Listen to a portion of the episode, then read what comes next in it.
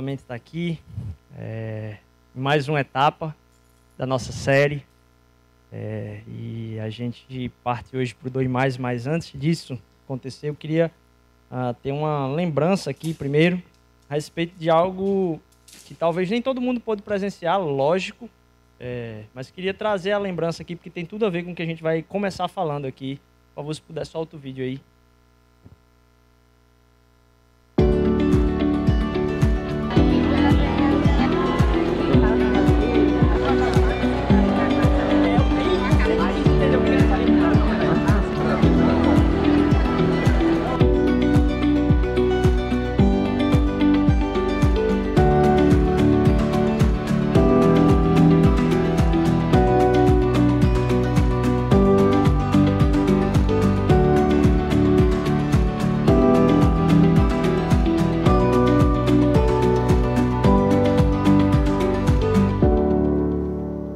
Top, hein? Pode bater palma. Tem, tem perigo não. Muita gente, muita gente tem, é, talvez até receio de bater palma às vezes em igreja, né? Porque eu já ouvi essa. E já até pensei isso também. É, como se fosse assim, poxa, a gente não pode adorar ninguém, não pode bater palma para nada. Mas assim, palma não é só motivo de adoração às pessoas, não. É, é, é, é uma expressão corporal de algo que a gente está sentindo no momento. Então, quando tem um gol de algum time que você gosta, você não fica travado, não. Aquilo ali se exaspera em uma representação de alegria. Então, pode, pode fazer isso à vontade, você não vai estar, tá, ah, vamos dizer assim, maculando nada é, naquilo que é a sua adoração, na medida em que você entende que aquilo ali é simplesmente uma alegria que você está expressando é, com o corpo. Isso é maravilhoso, a gente não precisa ficar contido nisso, não, certo? E aí a gente tem esse, esse vídeo maravilhoso do maior batistério da América Latina em linha reta, com certeza, né? É, e o mais bonito também de todos, o maior batistério o mais bonito de todos. E foi um tempo muito especial que a gente teve no primeiro domingo. Isso representa um, um, um, também um ato corporal, é, enquanto corpo igreja na cidade, porque é muito legal ver as pessoas olhando o que é aquilo ali, as pessoas ficando com a curiosidade nos olhos de entender o que, que aquelas pessoas estão fazendo mas também é um ato corporal de cada um que está ali presente, é, de dizer para fora o que Cristo fez dentro de si, né? De dizer, olha, eu morri para mim mesmo, agora eu, eu vivo na vontade de uma outra de uma outra pessoa.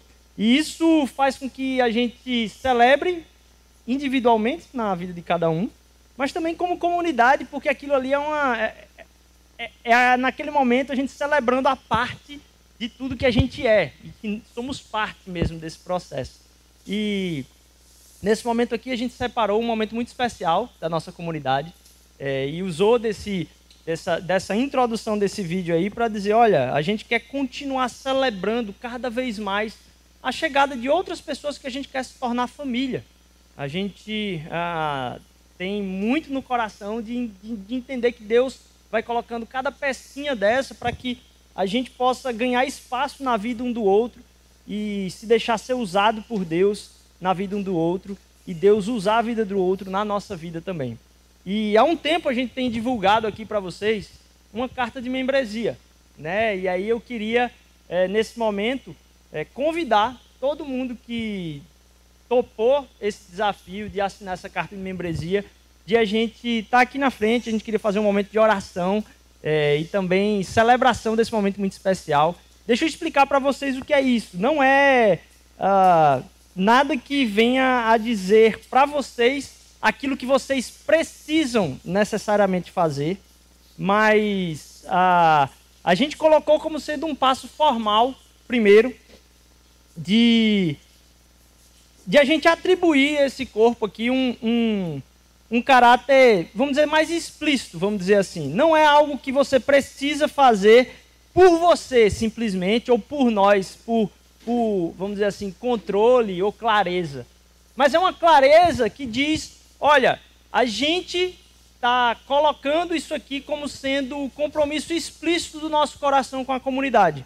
A Igreja de Jesus ela é universal e ela se expressa de maneira local. Eu sei que muitos de vocês, é, talvez até gostariam de estar presentes nesse momento aqui na frente também, podem fazer isso, se assim é o desejo do coração de vocês. a gente tem uma, uma carta que a gente está assinando ali para dizer, olha, a gente queria formalizar esse compromisso nosso com a igreja para clarear na nossa mente é, o que, que eu estou dizendo quando eu dizendo eu quero ser parte da mosaico. Aqui a gente tem o, o, o termo de, de compromisso, ele está disponível a qualquer um. E ele serve para que no nosso coração fique claro qual é a cobrança que eu vou fazer comigo mesmo de tradução para a comunidade, mas também de liberdade. Porque a gente quer ser parte e, e, quer tomar parte na medida que a abertura no coração de cada um de vocês, e cada um tem um, um, uma caminhada né, com Deus. É, eu não posso chegar para você e dizer, olha, sei lá, Jonatas, faça isso, isso, isso. Isso nunca vai ser o, o desejo do coração da gente de caminhar em comportamento.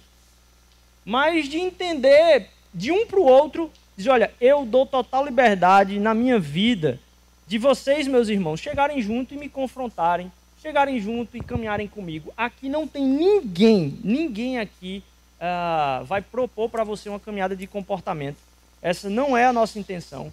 A nossa intenção é uma caminhada de sustentação das nossas lutas uns dos outros em Jesus. Então, esse, esse termozinho, até Benício está ali já exortando os irmãos aqui também, aqui na frente. É, mas eu queria convidar todo mundo nesse momento, primeiro, a, a se colocar de pé e a gente fazer uma oração. Quem está aí, por favor, sentado, se puder ficar de pé e estender as mãos. Essa galera aqui é, deu esse passo inicial de a gente estar tá formalizando essa, essa, essa caminhada de abertura na vida um do outro. Sei que muitos de vocês também gostariam de fazer isso e tem a oportunidade de fazê-lo lá. A gente vai periodicamente estar recebendo pessoas que têm assinado essa carta aqui e celebrando isso. Então eu queria primeiro celebrar novamente com uma salva de palmas para todo mundo estar aqui. Esse momento é muito especial na, na vida da Mosaico. É... E a gente tem no carinho um coração de cada um de vocês. A gente sabe que todo mundo que está aqui hoje, de alguma forma, tem um apreço especial pela Mosaico.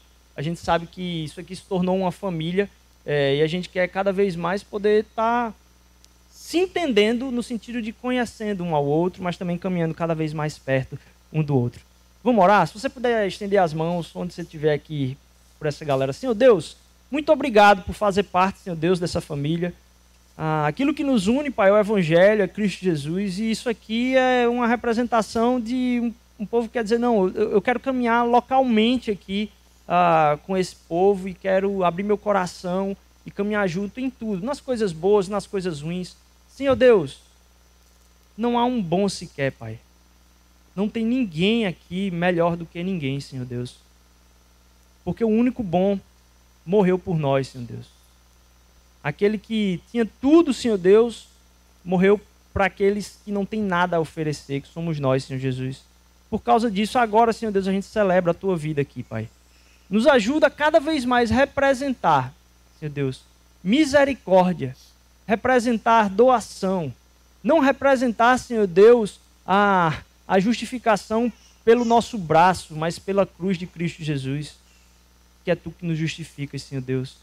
Usa, Senhor Deus, esse povo para abençoar essa cidade, Senhor Deus, a não requerer dela, mas, na verdade, querer doar cada vez mais amor, Senhor Jesus. Porque a gente só tem entrega, Senhor Deus. A gente não tem o que pedir mais um do outro. Porque a gente tem tudo no Senhor. Ó, oh, Senhor Deus, vem ah, tá fazendo com que ah, haja testemunho verdadeiro da tua igreja. Não deixa a gente entrar nesse bolo de loucura, Senhor Deus, de religiosidade, de testemunhos tão distantes da realidade do teu evangelho, Pai. Faz com que essa igreja viva o evangelho simples. Não nos deixe sair desse rumo, em nome de Jesus. Amém, amém, amém. Glória a Deus. Se vocês não receberam ainda, tem uma lembrancinha que vocês estão recebendo aí. E no final, não agora no meio do culto, mas no final, a gente vai querer tirar uma foto com cada um de vocês. Então, no final, procura o pessoal que vai estar ali na porta, eles vão estar tirando uma foto de vocês para registrar esse momento, tá bom? Glória a Deus. Mais salva de palmas aí. Podem sentar. Que momento especial. É... Uh!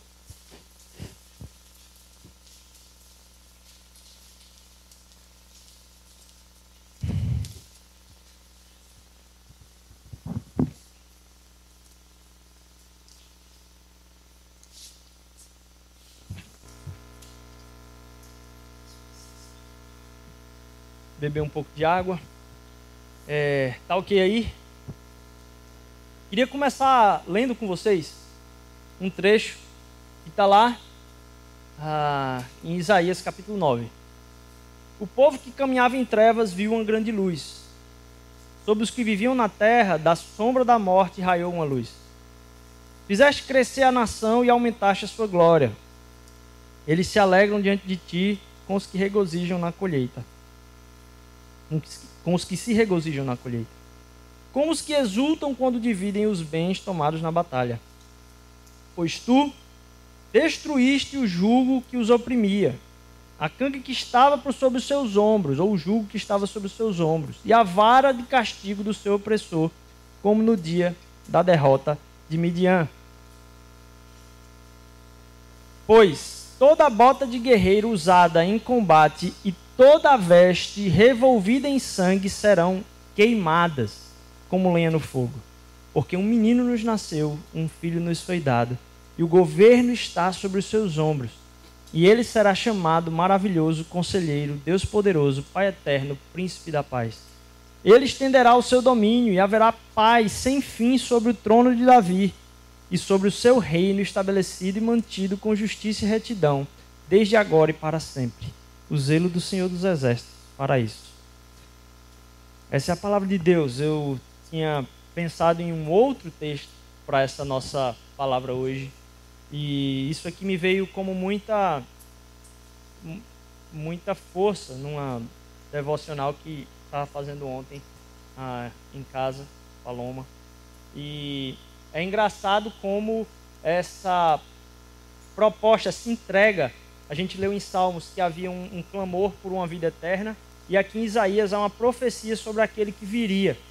E normalmente quando você tem uma, uma profecia, é algo que é uma visão ah, muito clara de uma realidade que é eterna e que vai se concretizar.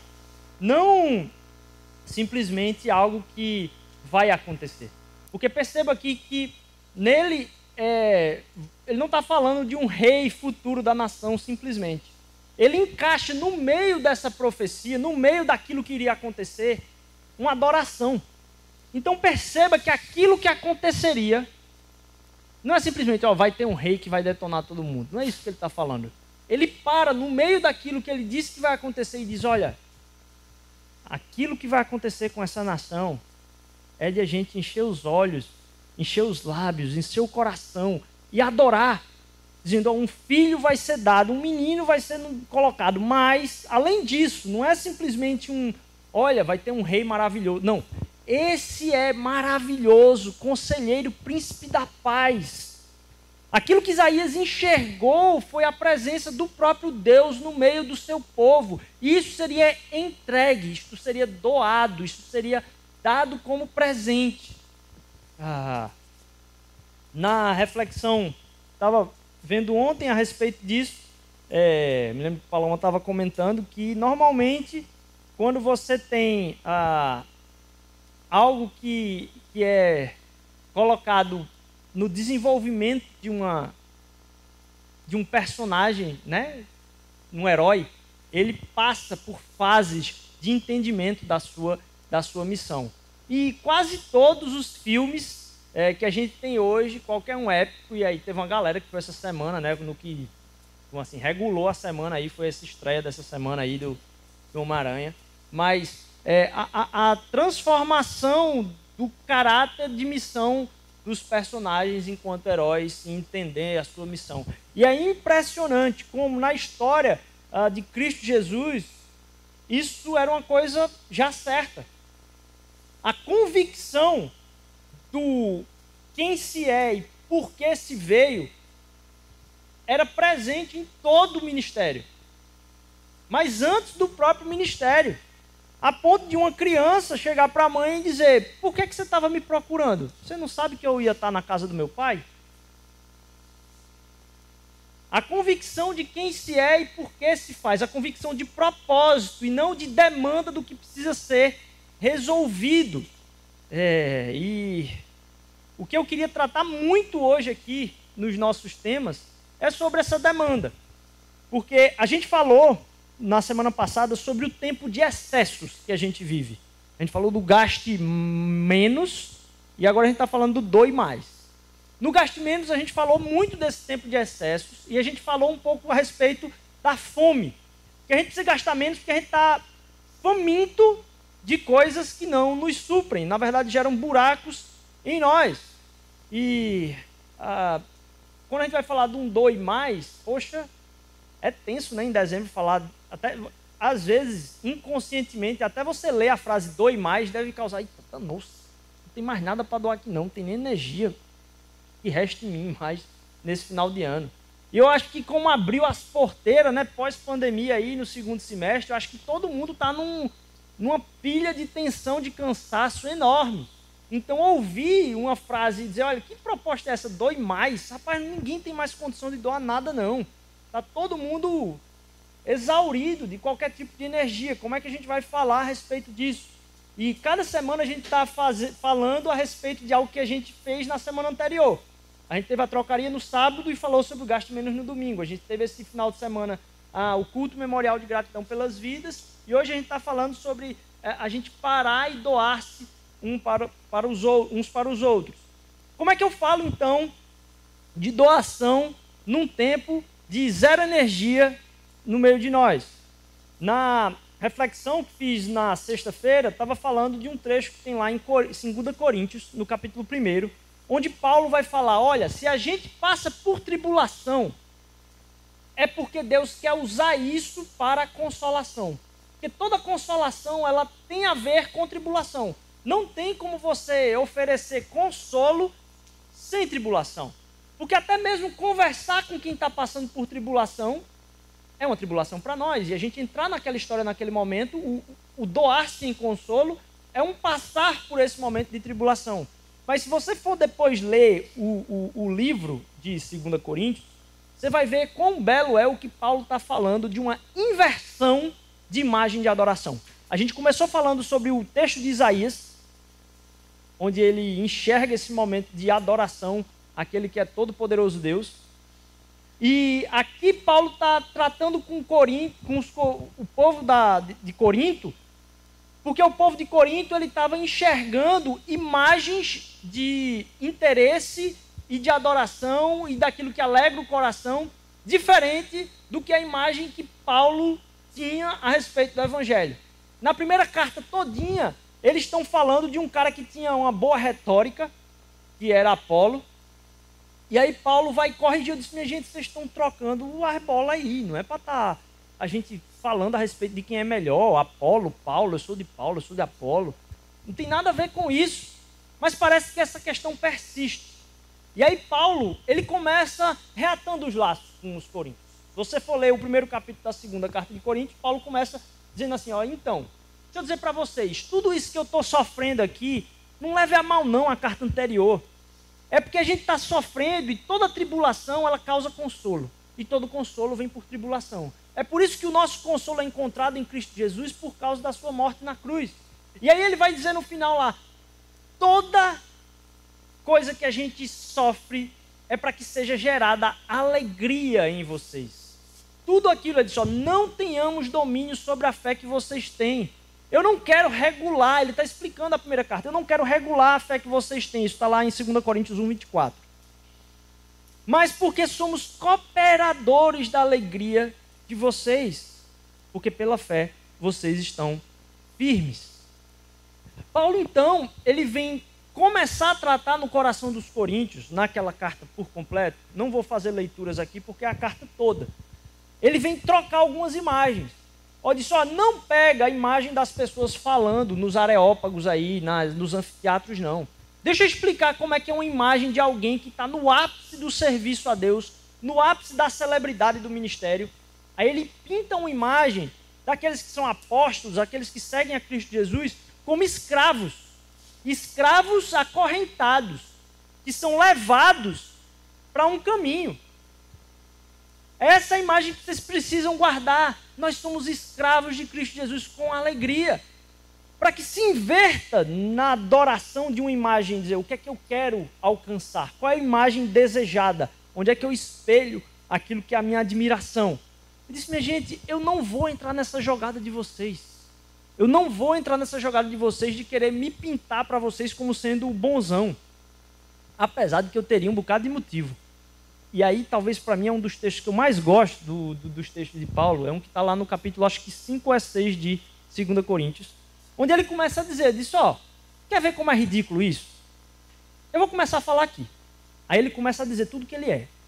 Eu sou bonzão por isso, eu detono por isso, eu sou top por causa disso, olha o que eu fiz. Quer ver de onde eu vim? Eu sou filho de fulaninho, eu fui criado, ensinado é, na escola de Gamaliel. Você não tem ideia não, rapaz.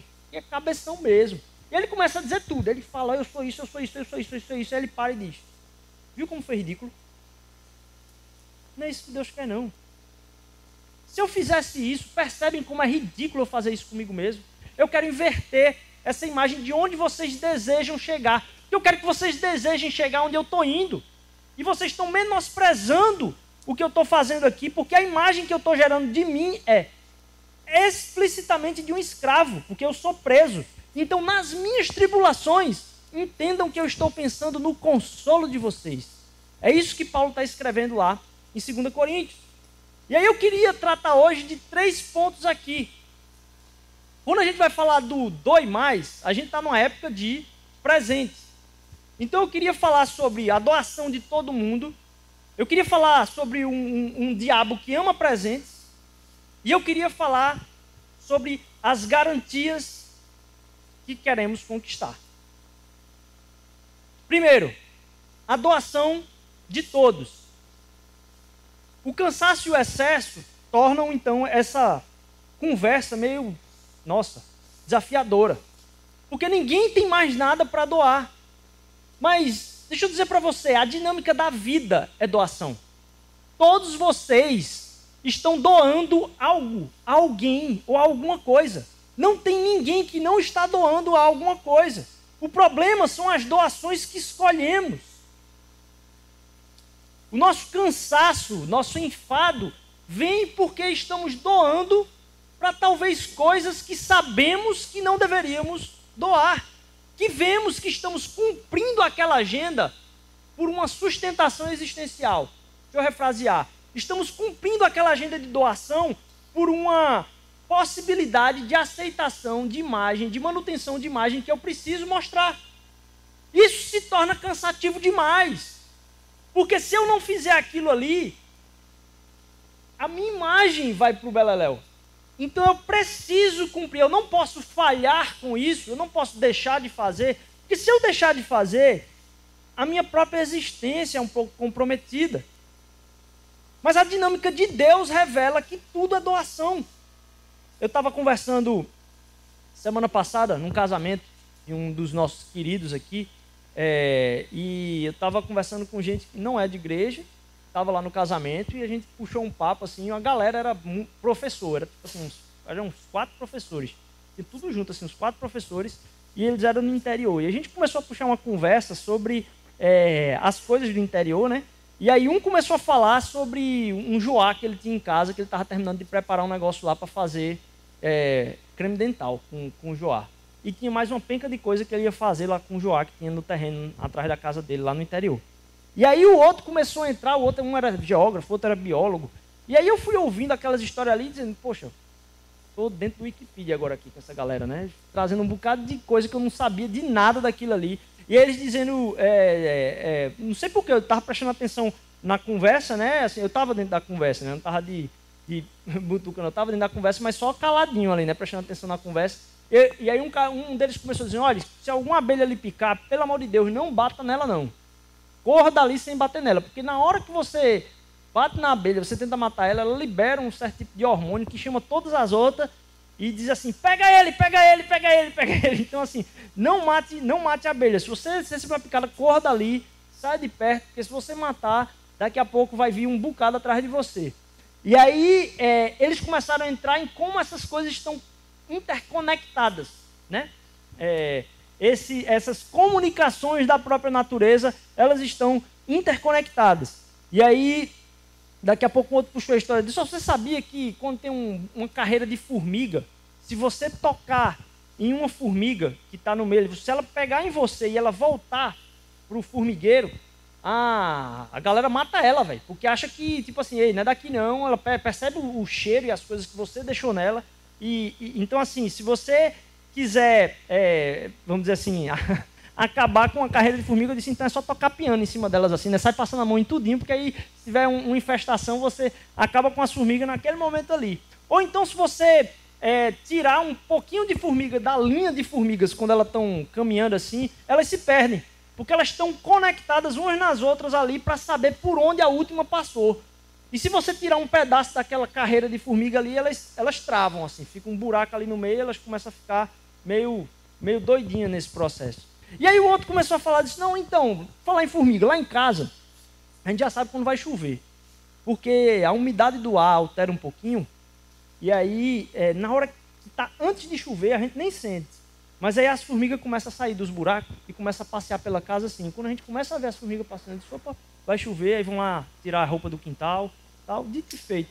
Logo em seguida, a chuva cai. E aí diz, poxa, como é, as coisas são feitas com propósito e uma tem consequência na outra. Aquilo que uma coisa uh, interfere é, causa assim, problemas gigantescos em, em, em, tudo que está ao redor. E aí eu disse, poxa, então, eu morei no interior, e aí tinha uma, uma árvore, por exemplo, que é engraçado porque ela se, ela se destoava das outras, que ela, mesmo quando está na seca, ela, ela dá, essa árvore. Chama algaroba, alguns conhecem aqui, é, quem, quem é do sertão é, já deve ter ouvido falar de algaroba, mas muitos eu sei que não. E é como se fosse uma vagem, o que ela dá, o, o, o que cai do pé dela é uma vagem. E até na seca essa vagem é docinha. Alguns, quando estavam com muita sede, é, pegam essa vagem e comem, é, lá no, no, no, sertão. E aí o cara disse, então, esse negócio aí dessa, da algaroba, a gente pensa que é uma árvore do sertão, mas não é não. Essa árvore é, parece que é do Peru. E um cara, vendo que aquela árvore dava num lugar muito seco, trouxe para cá. Não notava ele, ou não sabia ele, que ela tudo bem, ela dá no sertão. Só que essa vagem que cai no solo, aquilo que ela solta, quando cai no solo, é, derrama um certo tipo de acidez que mata tudo que está ao redor. Eles, então pode ver, onde tem algaroba, você vai ver um espaço gigante que tem ao redor que não tem nada. E aí os caras trouxeram isso para cá, virou uma praga que acabou matando muita vegetação que antes podia dar no sertão e não dá. Diz, poxa, cresci não, não sabia do negócio desse. E, e, e é verdade, o pH do solo altera por causa disso. Então tudo acaba tendo um certo tipo de interferência.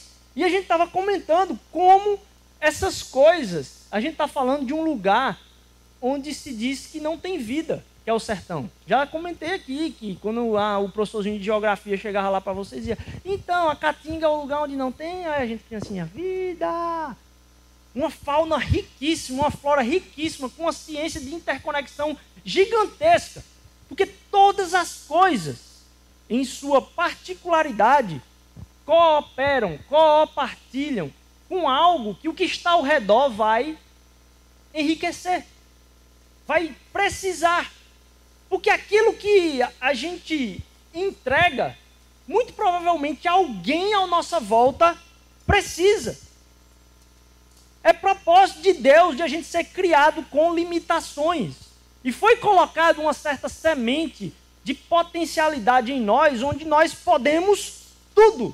E a gente começa a planejar a nossa vida para conseguir o máximo aproveitar nossas potencialidades para sermos o mais produtivo possível para conseguirmos chegar o mais distante. E muitas vezes a gente nem perguntou para Deus se era isso que Ele queria para nós. E nos conhece desde antes do ventre da nossa mãe. Se você tem o profeta falando lá em Isaías a respeito daquele que virá é, como uma revelação divina, Deus, em toda a sua ciência, já sabia o porquê, para quê e o que, que você estaria fazendo aqui. O que é que tem de parte que você pode entregar para outras pessoas, para a história da humanidade, mas para a história da glória de Cristo que Ele quer usar a sua vida. Então, quando a gente pensa a respeito ah, dos propósitos da minha vida, a gente entra em choque. Primeiro, porque Deus quer doar a partir da sua vida, porque há doação em tudo. Esta é a dinâmica da vida. Isso nos leva a entender que essa doação é o que sustenta a vida quando entregamos o que temos para entregar para o outro, mas como também paramos para receber aquilo que Deus quer que recebamos. A gente receber aquilo que a gente precisa receber. Para isto, a gente precisa se abrir para entender o que precisamos doar e o que precisamos receber. Na centralidade da história do Evangelho está uma entrega, uma doação. Não de um corpus filosófico, mas de um bebê. O que Deus deu para a humanidade foi um menino, que desde o seu nascimento era o Emanuel, Deus conosco. E a presença da interferência de Deus na história faz com que eu entenda que Ele é soberano sobre toda a história. Por que, que Ele não é soberano sobre a minha? Os planos com os quais me apego, eles deveriam ter muito menos peso sobre seus destrechos é, ou seus fracassos em mim. Doação está em tudo, porque doação sustenta a vida. A doação do Cristo é o que sustenta a minha e a sua vida. E quando a gente inverte esses papéis, quando a gente pensa na potencialidade, quando a gente pensa naquilo que eu vou conseguir, me veio e ficou muito gravado na minha, na minha mente essa imagem da algaroba, que é uma planta que consegue se sustentar diante de todas as outras, mas que acaba maculando o solo por completo e se isola no processo, porque não foi propósito de estar naquele lugar. Quando a gente investe na vida da gente, é, para além daquilo que é as doações que Deus quer que façamos, e por que, que eu falo as doações que Deus quer que façamos? Porque doação está em tudo. Eu e você estamos doando a nossa vida para algumas coisas. E muitas das coisas que estamos doando a nossa vida não têm significado nenhum de propósito para nós. É por isso que na nossa agenda se empilha de coisa para fazer. E aí, quando eu tento parar para fazer alguma coisa com propósito, eu digo: não, eu não tenho tempo. Eu não posso fazer isso porque senão vou acumular. E a gente vai falar um pouquinho disso. Mas antes de falar disso, eu queria dizer para você o quanto o diabo altera a dinâmica da doação. Porque vamos pensar sobre os presentes. E o diabo ama presentes. Porque muitos dos presentes que entregamos hoje são presentes diabólicos. Eles vêm de uma transformação no que o diabo fez na nossa cabeça a respeito do presente. Qual é o princípio por trás do presente? Porque hoje a gente só pensa nos amigos secretos, né? Aí você não pensa nem qual é o significado de presente. O que é? É você simbolizar, você encarnar, você concretizar, você explicitar algo que está interno e invisível no coração, a respeito do que você pensa a respeito da outra pessoa, o quanto você tem de carinho, o quanto você pode demonstrar de amor por ela. É isso que o presente significa. E veja como tratamos o presente hoje. Eita, eu tenho que comprar o presente. E aí a gente começa, bicho, uma, uma loucura. A gente começa agora é, fazer questão que o presente sirva. Tem valor. A gente começa a colocar o número das coisas da gente. Na minha família mesmo colocaram esse ano, eu fiquei assim, pé, não sei quanto, camiseta, não sei quanto. Tipo assim, eu disse, ó, acerta aí o negócio para mim, porque eu preciso usar. Você inverteu a parada numa escala tão grande e tornou isso uma obrigação de agenda. E aí, quando acaba o Natal, todo mundo sai satisfeito que conseguiu comprar todos os presentes e entregar. Nada mais diabólico do que a gente entender aquilo que a gente poderia estar doando como uma obrigação para nós mesmos e ainda mais. Na expectativa não da alegria do outro, mas na adoração do outro ao que a gente comprou para ele. A gente ainda acha que o outro precisa adorar o que a gente deu. Porque não diz respeito sobre o outro, até o presente, que é uma entrega, o diabo conseguiu reverter para ser sobre mim. E aí você diz, poxa, eu dei isso e recebi isso. Vê, um esquema mercenário para falar sobre doação. Olha o tamanho da inversão é, que a gente gera. Por isso que o diabo ama presentes. O que, é que a gente quer dizer com isso aqui então? Poxa, Rodrigo, mas tu estava falando sobre doe mais. É porque o presente não é sobre o doador, mas sobre o outro. E normalmente a gente se lembra muito do presente, ele tem significado quando ele tem um peso relacional. Quando ele transborda, derrama graça. Eu não estou dizendo aqui para você não comprar os presentes que você tem que comprar. Eu não vou ter nem a expectativa de dizer para você assim, diz, olha, é, não participa dos amigos secretos, não. Não, beleza, a gente não vai conseguir sair disso de uma hora para outra. Mas tenta lembrar, diante de tudo, se não tem algum presente que você possa dar relacionalmente. Que você fuja dessa mecânica. Porque você deve ter uns 10 amigos secretos. Você não vai conseguir fazer isso é, em todos. Mas pense em alguém, talvez até fora dessas reuniões, que você poderia realmente entregar um presente de verdade. Que não entre nesse, nesse jogo. E talvez com o tempo a gente começar a pular fora desse jogo. Porque por obrigação só fica aumentando essas montanhas em cima de nós. E se alguém não der um basta nisso, a gente vai entrar numa jogada com o viés de, poxa, ei, vamos comemorar, dar um presente uns para os outros, e está todo mundo se odiando, odiando o tempo, odiando o mês, odiando tudo. Vê como o diabo é sorrateiro. Para que, como Paulo, a gente possa dizer: olha, a minha entrega pela sua alegria. Isso tem a ver, como a gente estava falando, sobre falta de garantia. Porque se o gaste menos, a gente estava falando sobre a fome que nos é gerada para que a gente gaste, por isso que a gente sai gastando as coisas, financeiramente, tempo e tudo. O dói mais tem a ver com garantias. Porque se o gaste menos ele falava sobre, poxa, eu preciso, a minha sobrevivência, eu tenho paixão por isso, a gente tem fome por coisas na vida que deixam buracos em nós.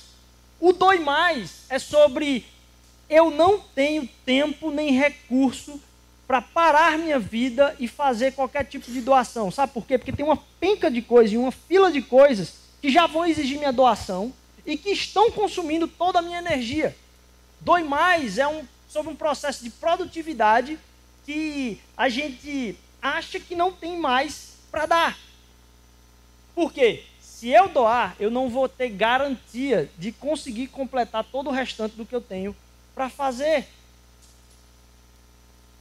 E doar não deveria ser dever. Doar tem muito mais a ver com essência e propósito.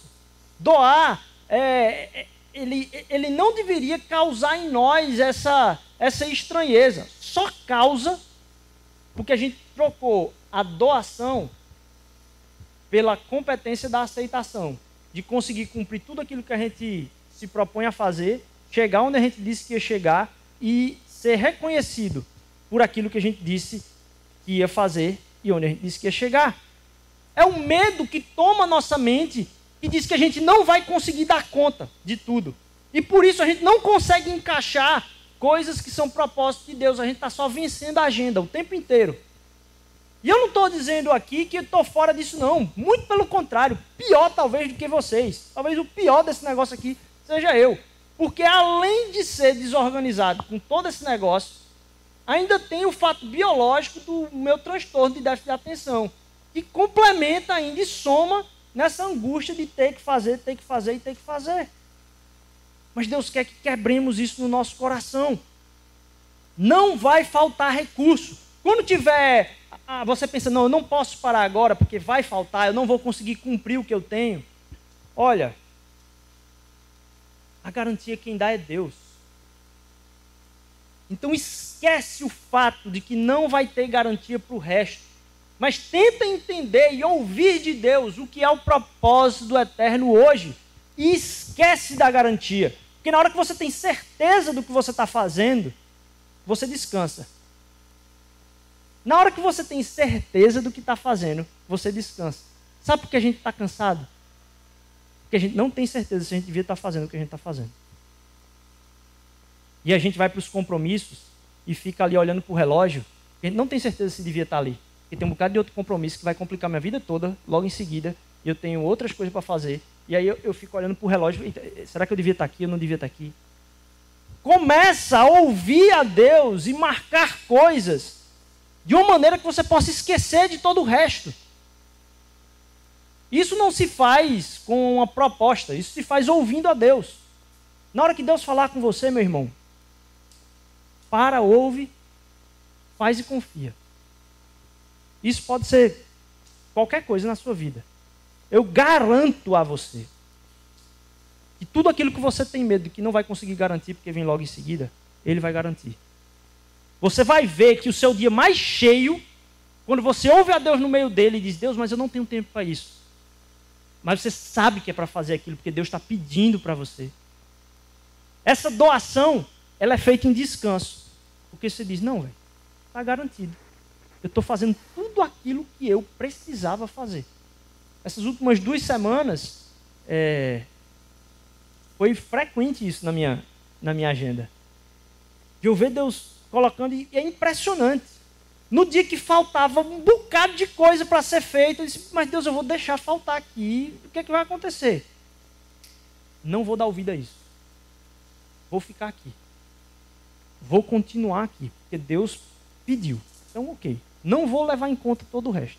E aí você percebe que o seu dia se transforma numa leveza absurda. Porque tudo aquilo que você tinha que fazer, que é o que Deus pediu, você está fazendo.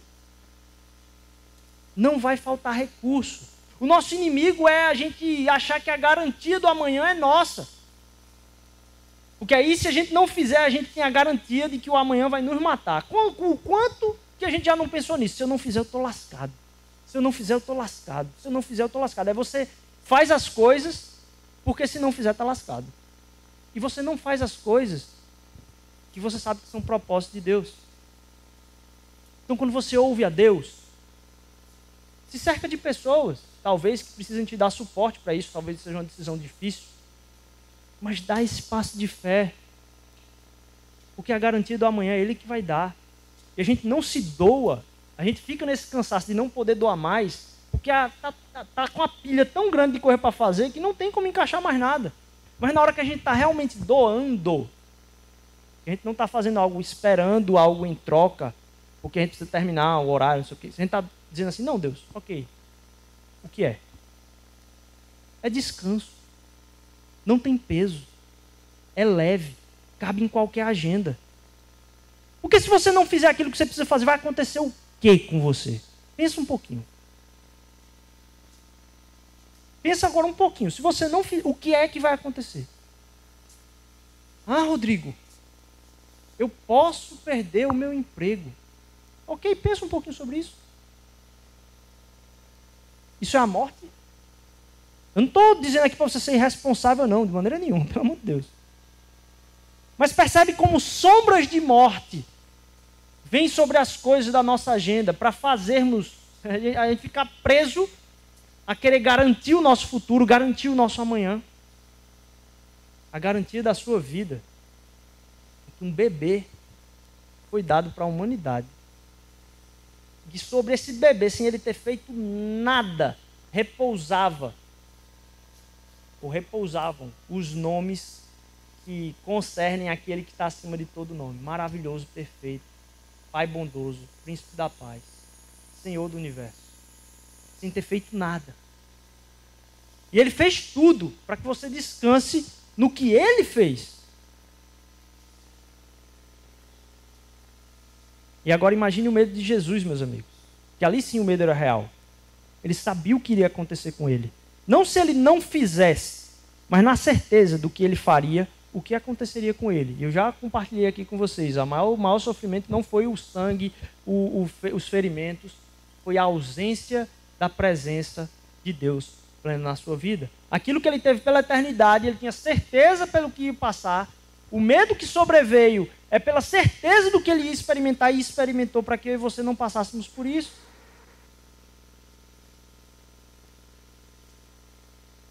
Doar mais não é dever, essência e propósito. Nosso cansaço revela, de alguma forma a gente está pensando sempre na próxima coisa. É por isso que a gente não pode parar, nossa agenda está sempre preenchida. E a gente já falou aqui sobre zerar a agenda. Hoje eu queria falar talvez de você mudar a sua agenda. entender que essa semana talvez seja uma das mais é, corridas do ano inteiro. Em você parar e ouvir a Deus o que é que Ele quer que você faça em algum momento de um dia cheio. Porque talvez você esteja com a cabeça no outro lugar de uma coisa que Deus nunca pediu para você fazer. E você não vai estar entregando nada daquilo que é importante na sua história e para o seu propósito na história.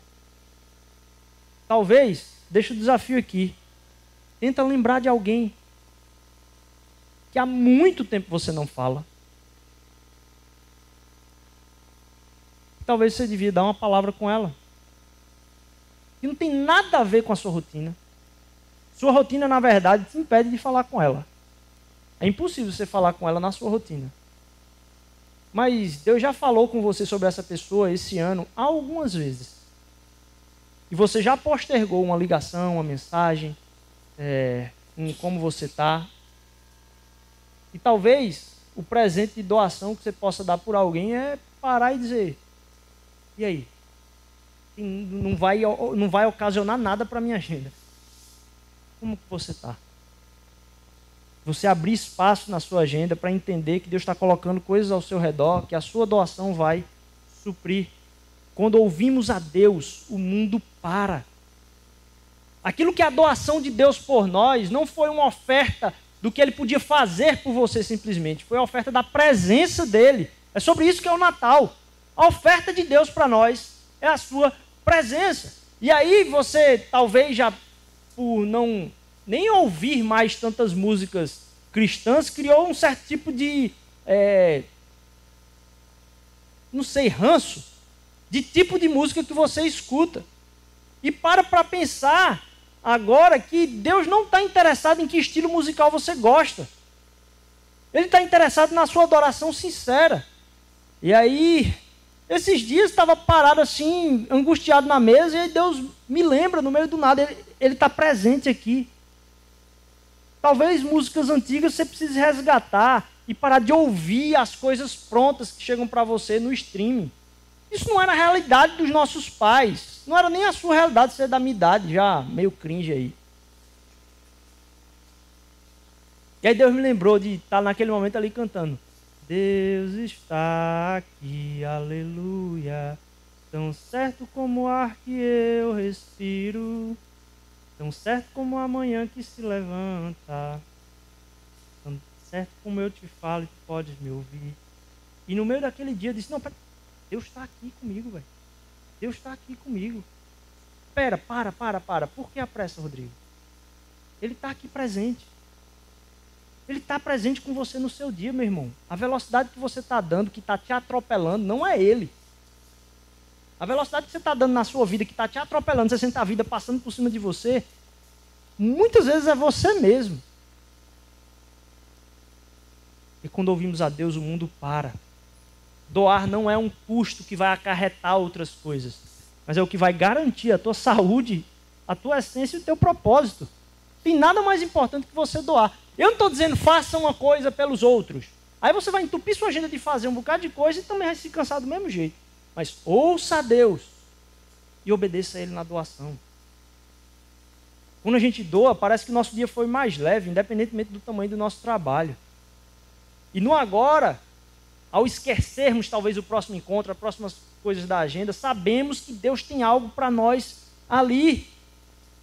Você não faz o cálculo melhor do que Deus. E Ele vai querer atrapalhar a sua semana. Esteja atento a isso. Deus vai querer atrapalhar sua semana. Dê ouvidos a Ele. Nesse sentido, a doação, na verdade, ajuda a regular a nossa semana e a nossa agenda, que a gente planejou errado. Ela não é algo a mais. Ela é para regular o tanto de a mais que você colocou, talvez até na sua cabeça, e você fica no Netflix preso, porque tem muita coisa para fazer e não consegue levantar do sofá. Vê como o diabo faz. que você está esperando para descansar? Você acha mesmo que vai acontecer isso? Descansa hoje no ouvir a Deus e obedecer a Ele. Em saber o que Ele quer para o teu hoje. E você doar aquele tempo para tudo, para tudo, para tudo. Hoje eu estava numa correria danada. Deus falou, para, para, para, para. Eu, eu sabia que eu tinha que fazer isso há um bom tempo. E eu vou falar hoje à tarde sobre isso, como é que eu estou me deixando ser consumido por isso aqui. Pare e vai fazer aquilo que Deus pediu para você fazer. O resto vai se encaixar. Doe mais. Não é faça mais coisas. Mas é doe mais de você. Para que você não torne o terreno ao seu redor infértil. Mas como aquele que morreu por nós, aquele que foi dado por nós, aquele menino, aquele que é maravilhoso, cheio de glória, se tornou aquele que veio cair no solo como uma semente, morrer para que tudo que está ao redor dele floresça. Sua vida vai florescer na medida que você pisa nos campos onde Deus disse: Eu morri por isso. Sua vida vai ficar infértil na medida que você caminha para os campos que você decidiu dizer assim: Eu decidi morrer por isso. Morra por aquilo que Ele te criou. Se sacrifique por aquilo que Ele te criou. Isso vai liberar espaços na sua agenda, mas vai liberar dentro de você também fardos que nunca foram propósito de Deus para a sua vida por causa de Cristo Jesus. Que essa semana seja uma semana de doação para nós. Que a gente entenda que a nossa oferta ela está na conta da nossa incapacidade.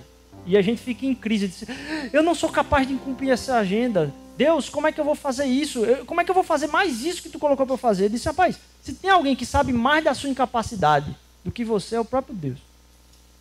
Você ainda acha que é um pouco mais capaz do que Deus sabe que você não é. Então ele vai entregar na sua mão tudo aquilo que ele tem para transformar, restaurar o seu próprio tempo. Entrega a Deus. Entrega a Deus. Entrega a Deus. E a nossa vida vai ser bem mais doação. E muito menos luta pela sobrevivência, simplesmente. Queria orar com a gente nesse final de ano, essa é, semana, talvez, chave de presentes, né? Queria pedir que você ficasse de pé, a gente vai louvar. Mas queria realmente que o Espírito Santo de Cristo Jesus guiasse nossa semana. Ó Senhor, muito obrigado por esse domingo, Pai. Obrigado porque a gente só está aqui hoje, Senhor Deus. Porque a tua soberania na história alcançou alguém lá atrás a enxergar que esse dia aconteceria e clamar, dizer: Nossa, que dia maravilhoso é esse! Esse dia daquele que nos vai ser dado, Pai, como um, rebento, Senhor Deus, como um menino. Ó oh, Senhor Deus, faz nascer em nós aquilo que tu tens propósito na tua eterna história, Senhor Deus. Para que a gente entenda que o agora tem um quê de eternidade, Senhor Deus. Tira nossa mente do passado. Livra daquilo que aconteceu. Livra daquilo que a gente errou, Senhor Deus. O Senhor não quer trazer na nossa vida remorso, mas arrependimento, Senhor Deus. Mudança de direção, Senhor Jesus. Traz ao nosso coração a certeza de que não vivemos mais nós, mas Cristo vive em nós, Senhor Deus. A gente não é aquilo, Senhor Deus, do que temos remorso, Pai. A gente é nova criatura e a gente pode depender do Teu Espírito para vivermos como nova criatura. Ninguém tem a capacidade aqui, Senhor Deus, ninguém tem a, o nível de espiritualidade, Senhor Deus, de viver aquilo que Tu tens para nós. Mas é o Teu Espírito em nós que torna todo mundo aqui, Senhor Deus, dependentes da santidade de Cristo Jesus. Quanto mais meditamos nisso, Senhor Deus, sabemos que somos libertos do pecado, libertos daquilo que tem nos escravizado, Senhor Deus. Somos livres, Senhor Deus. Nossa agenda não tem poder sobre nós. Em nome de Cristo Jesus, o Espírito Santo de Deus nos liberta para vivermos tudo aquilo que o Senhor deseja, porque quem capacita é o Senhor, quem realiza através de nós é o Senhor. Desde a eternidade, nada vai falhar, Senhor Deus, do que tu tens de promessas, Senhor Jesus. Então, nos faz obedecer. A gente pode depender disso. Nos faz pender sobre ti, Senhor Deus, nos depositar em confiança ao Senhor, em nome de Jesus. Que essa seja uma semana leve e de muita doação. De mudança de agenda. De abertura de espaço no tempo, Senhor Deus. Para a tua interferência na nossa vida, em nome de Jesus. Amém, amém.